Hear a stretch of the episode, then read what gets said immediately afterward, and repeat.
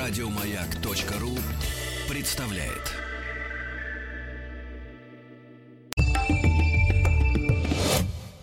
Лекториум. А, Друзья мои, сегодня в лекториуме тема, которая, я уверен, будет э, многим из вас интересна. Э, тем, у кого подрастают дети, школьники, э, тем, кто, соответственно, в самом расцвете сил, как наш Владик, ну и, соответственно, просто любопытным, любознательным гражданам, потому что эта история, эта тема, она периодически в нашем эфире возникала.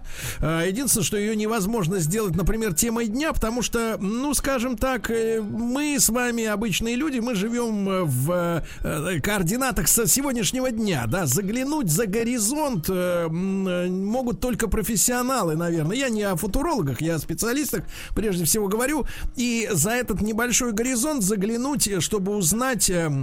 ответы на вопрос, который очень часто в последние дес- ну, десятилетия, наверное, уже звучит, в том числе в нашем эфире, это профессии будущего и чем люди будут заниматься. Ну, помимо, конечно, бухгалтерии, юридического отдела, вот, IT-специалистов и так далее и тому подобное, все, что нам хорошо известно. К чему готовиться дальше, к чему, может быть, морально готовиться самим и готовить своих э, детей. Я рад приветствовать на прямой связи с нашей студией сегодня а, Владимира Михайловича Смирнова. Владимир Михайлович, доброе утро.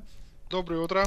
А, заместителя генерального директора по науке в НИИ труда а, и, научно-исследовательский институт труда и э, Кирилла э, Владимировича Каема. Э, Кирилл Владимирович, доброе утро. Добрый день.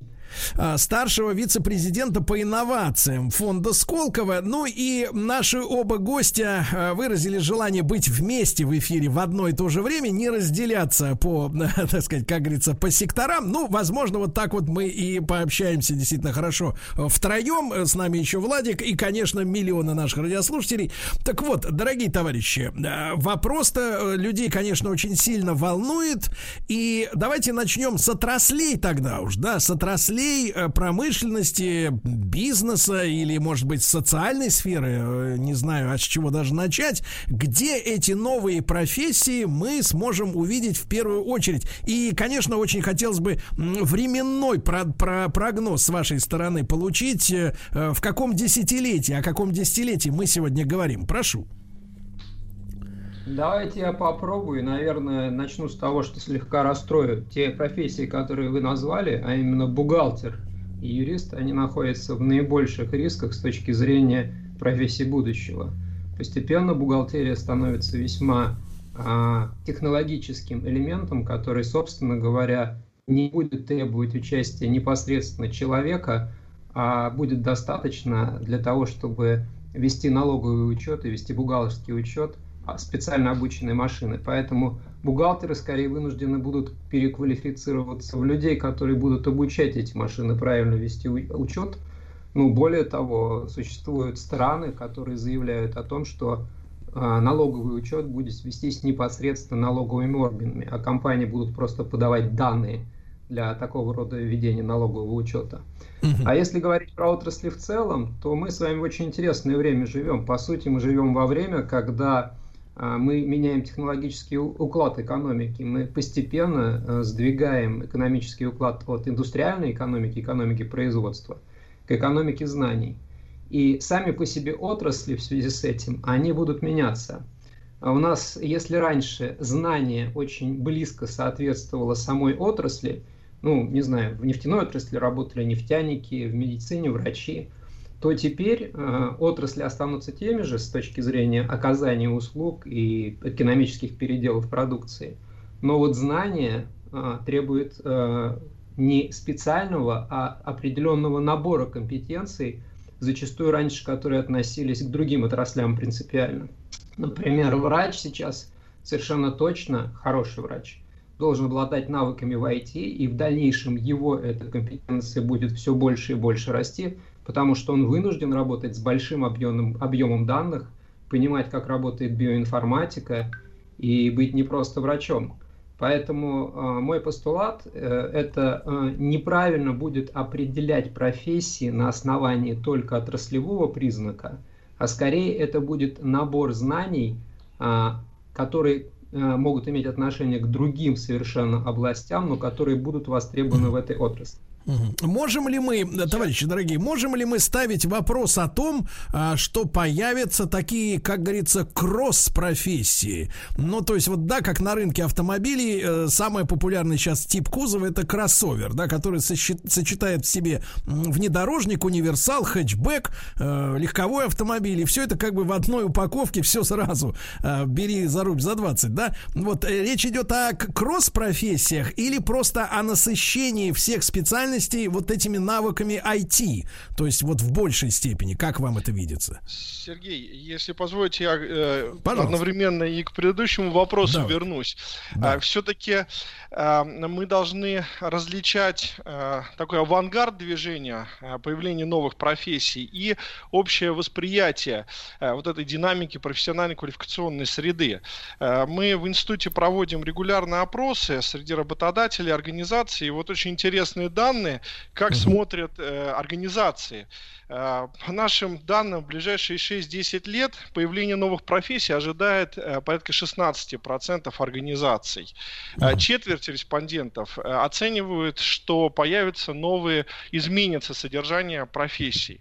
В то же время я абсолютно согласен с тем, что сказал Кирилл, и как раз резануло то, что вы сказали, профессию бухгалтер.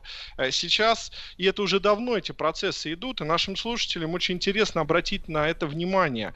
Ведь меняется и система образования. Раньше была специальность высшего образования бухгалтерия.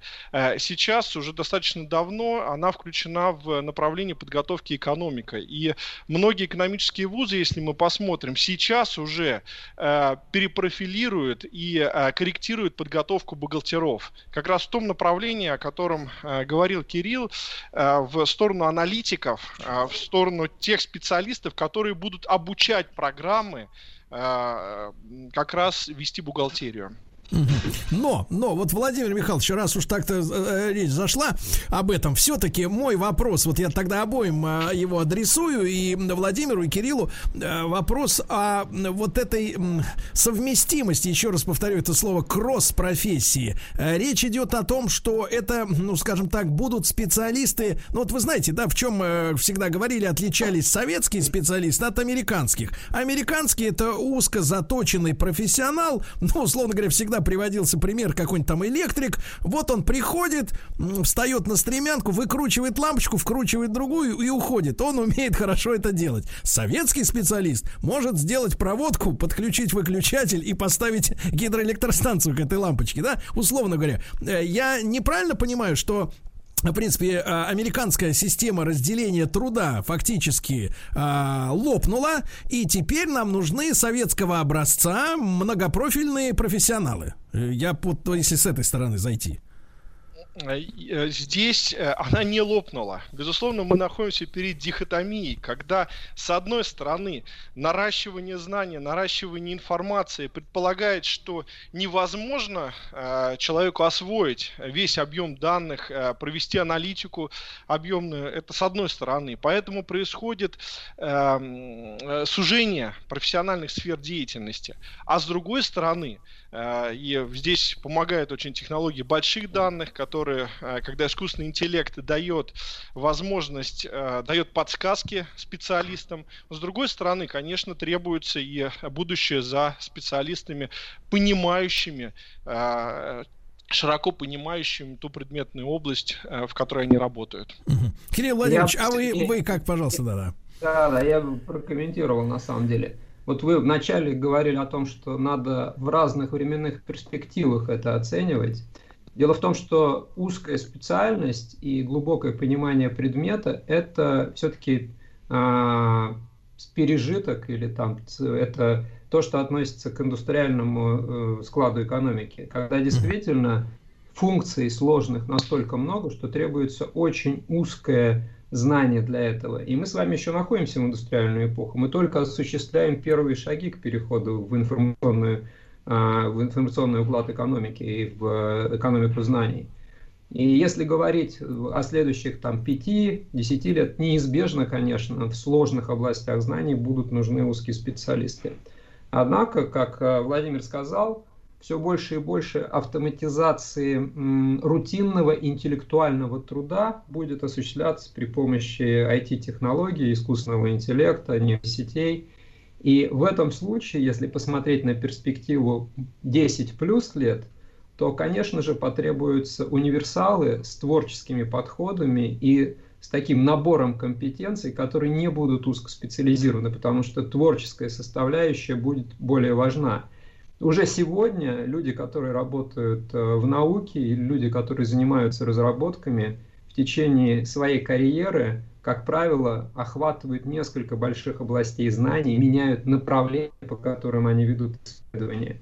Айтишники переходят, занимаются биологическими проектами. Инженеры, наоборот, занимаются мехатроникой и, например, делают протезы в медицинской части. И в, передовой, в передовых областях, которые занимаются технологиями, это уже сейчас сегодняшний момент, когда специалист имеет значимый кругозор и может быстро переключаться от одной области знаний к другой. Конечно, не очень хотелось бы, чтобы айтишник шел э, сразу к хирургическому столу и резал людям аппендицит, но это я так шучу, утрирую. Значит, товарищи дорогие, ну вот я понял, что э, проникновение одних профессий в других, э, ну пока что, пока что в этом горизонте представления будущего, пока что когнитивный диссонанс не происходит. Все пока понятно, надеюсь, и нашим слушателям тоже. Но если мы говорим о профессиях, которых сегодня в целом нет, мы уже вообще нет, то есть есть, да, мы можем о них э, так вот зри зримо как-нибудь их проиллюстрировать, поговорить, или профессии будущего это просто как бы синтетика такая, э, сплав между тем, что мы и так уже знаем, или будут совершенно, совершенно неведомые сегодня э, виды деятельности, как вы думаете? Ну, они совершенно из воздуха не возникают, специалисты. Конечно же, это как и развитие знания, всегда основывается на том базисе, на который существует сейчас. Но, например, профессии, которые сейчас звучат экзотично, это э, клинический биоинформатик, потому что, э, слово говоря, биоинформатика сейчас это сугубо научная область знания, и врач, который бы занимался биоинформатикой, сидя в кабинете приема и работы с пациентом, это пока экзотика.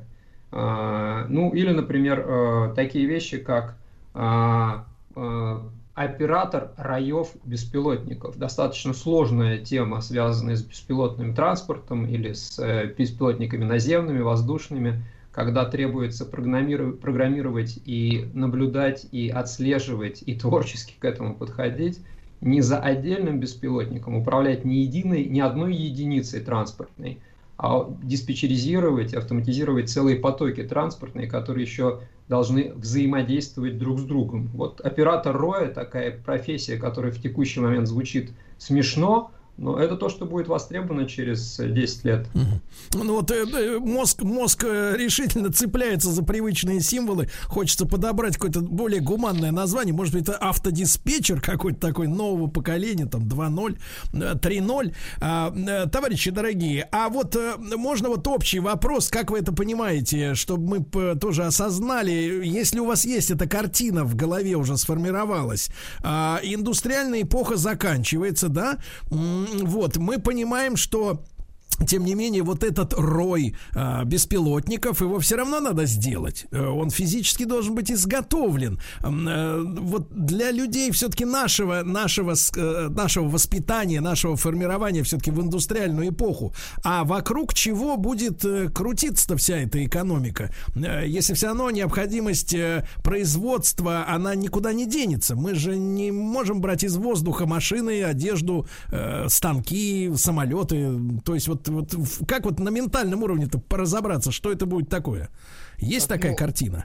Абсолютно правильно. Производство останется, так же как переход от аграрной к индустриальной эпохи не означает то, что сельское хозяйство пропадет. Э, будут происходить те процессы, э, которые происходили в переходе к, от аграрному к индустриальному производству. Э, сейчас там достаточно 1-2% населения для того, чтобы обеспечить всю страну продовольствием. И дальше потребуется еще меньше. Да, мы говорим о том, что деревни пустеют, но это совершенно естественный процесс. Если раньше для того, чтобы вырастить то же количество урожая, необходимо было э, несколько десятков или сотен человек, сейчас достаточно нескольких человек только. А, в принципе, в будущем как раз вот операторы э, уже появилась, кстати говоря, такая профессия, она внесена в справочник профессий, который ведет Минтруд.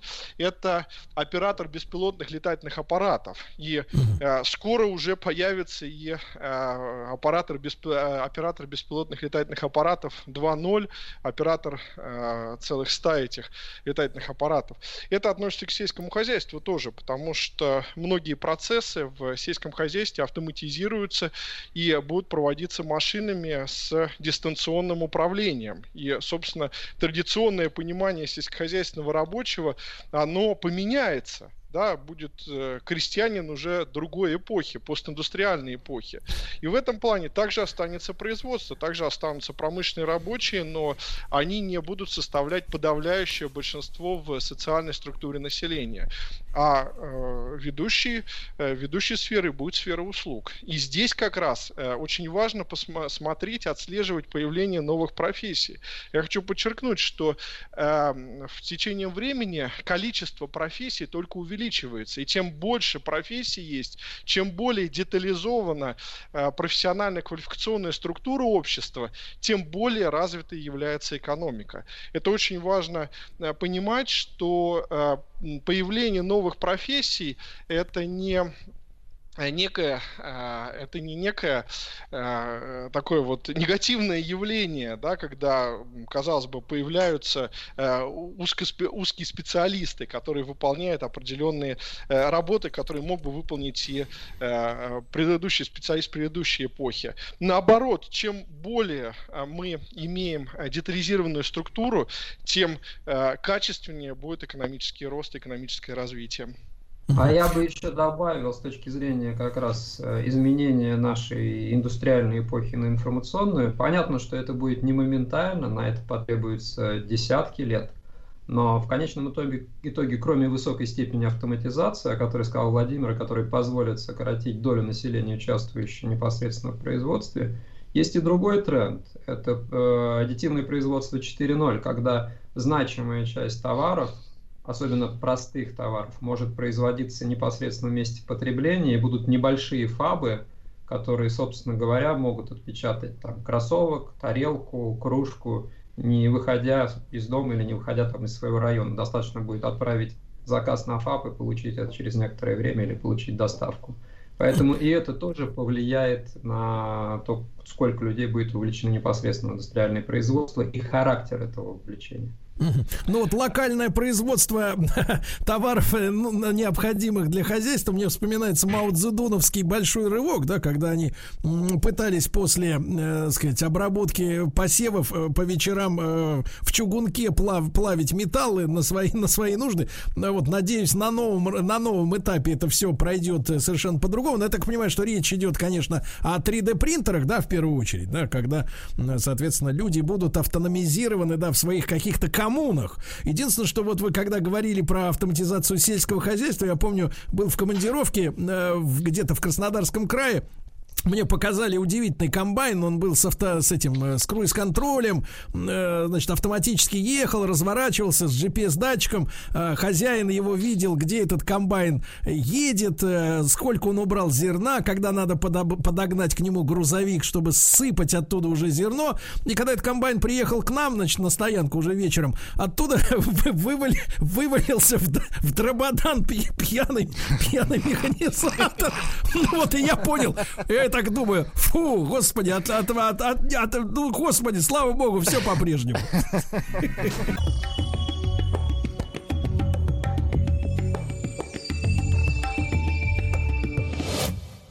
Лекториум. Друзья мои, ну что же, нам всем с вами нужно формировать в голове своей, в своем собственном рассудке образ будущего, да, что это будет такое. Пока за горизонтом, за туманом, может быть, не всем понятно, да, но мы стараемся, мы пытаемся при помощи наших уважаемых экспертов, гостей эфира, да, помочь и себе самим, и вам представить вот то, что за горизонтом, то, что касается все-таки наших с вами жизней, детей, надеюсь, внуков, надеюсь. Владимир Михайлович Смирнов, э, зам генерального директора по науке э, научно-исследовательского института труда Всероссийского, и Кирилл Владимирович Каем, э, старший вице-президент по инновациям фонда Сколково. Товарищи дорогие, ну вот от юмора про механизаторов, хотя это была чисто правда история, э, вот хотелось бы вот к чему перейти. Э, у многих складывается ощущение, да, что вот часто звучит слово механизация, автоматизация, искусственный интеллект и т.д. и т.п. Вот, э, что значительные части ресурсов трудовых, да, физи людских будут заменены неживой силой, мягко говоря, да, то есть роботами либо интеллектуальными механизмами и так далее и тому подобное. Насколько, насколько это вот эти ожидания такие, ну не слишком, скажем так, розовые, да, такие романтические, насколько они со- а, соответствуют реальности будущей? Я здесь хотел бы начать э, с напомнить, что в Англии в 19 веке было такое движение лудитов. Да, да, Рабочие да. боялись того, что машины э, их лишат рабочих мест. Да. 19 век это было. И ломали. Э, выступали против, э, там, поднимали восстание, ломали, крушили станки оборудования и так далее. Я думаю, что эти страхи были, есть и будут всегда. Страхи того, что э, рабочее место э, будет потеряно. Тут очень важно, знаете, мне в этом плане всегда вспоминается роман э, Хемингуэя «По ком звонит колокол» и э, эпиграф к нему. Да, да, по ком звонит колокол? По не, не спрашивай, он звонит по тебе. Вот если мы говорим об обществе, да, и профессионально-квалификационной структуре в отрыве от э, не э, в отрыве от общества, а в целом как встроенную в структуру общества, надо понимать, что э, уничтожение любого рабочего места это удар по каждому из нас, по каждому из членов общества, потому что не может быть благополучное развитое общество, где масса бедных, нищих, обездоленных, лишенных работы людей. И в этом плане, конечно, в общим интересом является создание, формирование новых рабочих мест. Вот здесь есть развилка. Да, появление, автоматизация э, производства, внедрение искусственного интеллекта, оно уничтожит рабочие места и ничего взамен не появится. И э, тогда это будет очень серьезная социальная и социально-политическая проблема.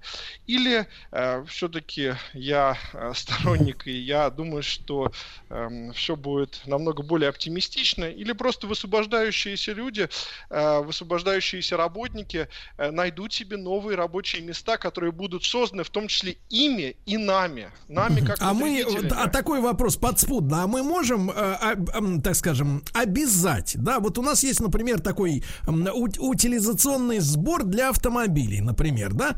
Э, в цену автомобиля каждого нового уже много лет в нашей стране заложена сумма, которая нужна для переработки этого кузова, пластика, резины и т.д. т.п. Мы можем э, ввести некий, э, ну не знаю, налог или сбор с неких структур, потому что они какие-то немножко аморфные, нет такого вот министерства будущего или министерства будущих предприятий, но которое было бы обязанным вводя э, должность э, на эту позицию, вернее, вводя робота, э, имела бы обязанность трудоустроить человека, который, значит, соответственно, из-за этого робота работу потеряет. Э, не бросать человека на произвол судьбы, мол, типа, крутись как хочешь, как э, свинья на вертеле, понимаете, да? Э, вот, вот, вот, как бы вот, вот э, какие-то пробуксовки и вообще с, э, штиль э, вот в, на уровне социальных гарантий, они, наверное, в первую очередь порождают эти страхи, как вам кажется? Сергей, для вас бурлит кровь лудита нового? То есть вы считаете, что таким образом мы экономику нашу нет, быстрее... Нет, я, нет, то слово лудит прозвучало из уст э, как раз Владимира, да. А я, нет, я реально беспокоюсь относительно того, чтобы в обществе э, и, и без того э, способного возмутиться по любому поводу буквально, да, э, таком достаточно надрывном обществе, да, чтобы было спокойствие относительно будущего, но чтобы хотя бы были не то чтобы гарантии, что мы тебе будем платить просто так, только ты никуда не ходи, а что мы тебе поможем. То есть вот э, ощущение, что человек не брошен на произвол судьбы, понимаете? Вот э, мы же все с вами, я так понимаю, отчасти советские люди, да, мы помним это ощущение, что э, о тебе есть хотя бы хотя бы забота, которая есть у тебя внутри головы. А э, и, и вы знаете, товарищи, здесь же ведь видишь, какая история промелька, промелькнула во фразах, да, ваших, что будут востребованы творческие специальности. А вот я сегодня, например, смотрю, да, когда у нас исчезли, например, контролирующие органы после ликвидации СССР э, в сфере культуры. И как, э, как толпы каких-то людей пошли в искусство, ну, например, в стихоплетство. И вы знаете, э, друзья мои, я уверен, что вы со мной согласитесь, абсолютное большинство вот этой макулатуры, требухи, она годится только в растопку в баню, вот где я сейчас сижу, отсюда работаю. Потому что одно дело это творчество, а другое дело талант. То есть, то есть, то есть, понимаете, человек без таланта, он не может заниматься ни слесарным искусством, ни автосервисом, э, ни сочинением стихов, ни вот этой комбинаторной работой а, IT и медицины. То есть, если у человека нет таланта в этой области, э, то как он там э, себя пристроит? Вот я об этом беспокоюсь очень сильно. А, Сергей, но ну, в первую очередь по а, вашим предложениям о новых налогах. Вот э, это предложение, на мой взгляд, крайне-крайне опасное. Во-первых, мы э, заморозим технологическое развитие. У нас и так, к сожалению, на данный момент количество роботов на э, рабочих промышленных, ну, отношение э, роботов к промышленным рабочим в промышленности, оно уступает развитым странам. Государство, наоборот, должно поддерживать технологическое развитие. Да, вот ведь вполне это сродни тому, что если мы в 19 веке предложили, не надо развивать промышленность, давайте компенсируем как-то и э, сохраним сельское хозяйство в том виде, в котором оно было в 19 веке. Э, поэтому здесь категорически нет. Второе. Uh, у нас все-таки, и здесь я могу совершенно ответственно заявить, что мы анализируем и зарубежный опыт, у нас достаточно высокий уровень социальной гарантии. Э, безусловно, э, есть э, куда двигаться дальше. Но с точки зрения того, как сокращают работников, вот тот двухмесячный срок и возможность дополнительно третий месяц получения среднего заработка, это те гарантии, которые в случае, если сокращение, если работник увольняется по сокращению, это гарантии, которые не во всех, даже развитых странах мира Э, существует. Владимир, Владимир плане... я, я прекрасно вас понимаю по отношению к сегодняшнему законодательству, но мы же с вами говорим о будущем, и если сегодня у работника есть время подыскать, грубо говоря, аналогичное место работы, то при новом-то технологическом укладе просто исчезнет такая графа, понимаете, такой специальности. Я-то как бы вот об этом говорю. Да. Сергей, знаете, да. вот за последние десятилетия, э, за 10 лет, ряд моих коллег э, уже там несколько раз получали сокращения, э, уведомления о сокращении. Причем это не из-за того, что они плохо работают, а потому что происходила трансформация организаций. Сначала это воспринималось крайне негативно, это всегда воспринимается негативно, так. но потом при, происходит некая адаптация, и мы должны понимать, и тут намного важнее нам всем, работникам, молодым ребятам, понять, что если они приходят, когда они придут на одну работу, даже бухгалтера, например, нужно учиться в течение всей жизни и быть готовыми к тому, чтобы э, поменять квалификацию, несколько поменять профиль э, деятельности. Uh-huh. То, о чё, то, о чем говорил uh-huh. Кирилл, действительно, многие творческие люди сейчас неоднократно меняют направление своей деятельности в э, процессе э, карьеры, в да, э, построении, да. построении карьеры. Я хочу подтвердить, что на самом деле ответ на вопрос э, Сергея, он именно в этом и заключается. Это непрерывный индивидуальный образовательный трек. И благо технологии это сейчас позволяют. Собственно говоря, человек может накапливать компетенции в соседних областях. Ведь это же не однодневный тренд. Человек будет видеть, что количество условно говоря, водителей или количество бухгалтеров сокращается с выведением на рынок все большего объема беспилотного транспорта.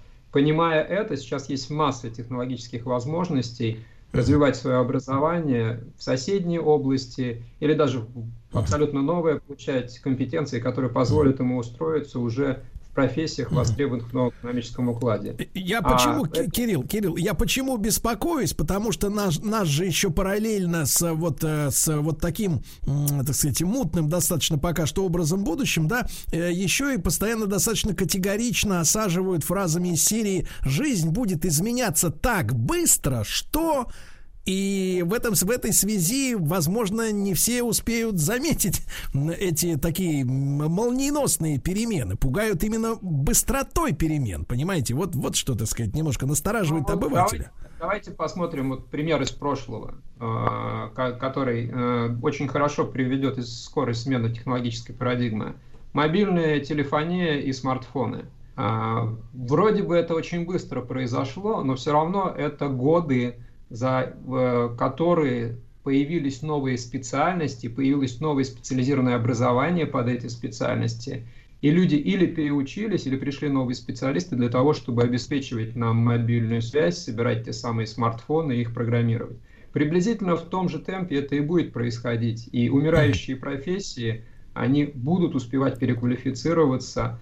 И главное, чтобы образование успевало трансформироваться достаточно быстро, чтобы предоставить возможность этим людям эти новые профессии, новые знания получать. Но сейчас для этого действительно, опять же, есть новые технологические подходы, потому что классические университетские треки или умирают, или категорически меняются сейчас в современном мире. Но я так понимаю, из нашей беседы и вообще анализируя общее информационное поле, что человек, человек будет э, прежде всего переквалифицироваться не в какого-то специалиста, а он будет таким перманентным, э, перманентным учеником, да, в широком смысле этого слова, человеком, который, э, пос, поскольку образование, созданное в прошлом, не может научить будущему, правильно? Ну, то есть, как бы, да, а, то есть он э, становится сам для себя добытчиком навыков, знаний, умений, то есть такая самообразовательная человеческая единица, правильно я понимаю? Совершенно верно. Во-первых, больше будет ответственность за тот объем знаний и компетенций, который есть у человека. Но в то же время технологии позволяют подсказать ему, анализируя его предыдущий опыт и предыдущие успехи в обучении или в карьере, да. куда ему двигаться. Да. И, да. Дорогие друзья, спасибо, спасибо вам огромное за наш разговор. Но вот одна маленькая песчинка в это здание под названием «Видение будущего». Я надеюсь, нашим слушателям, ну, чуть-чуть хотя бы что-то как бы в голове прояснилось, да? И у меня тоже. Владимир Смирнов, э, зам генерального директора по науке в НИИ труда, и Кирилл Каем, старший вице-президент по инновациям фонда Сколково с нами были. Еще больше подкастов на радиомаяк.ру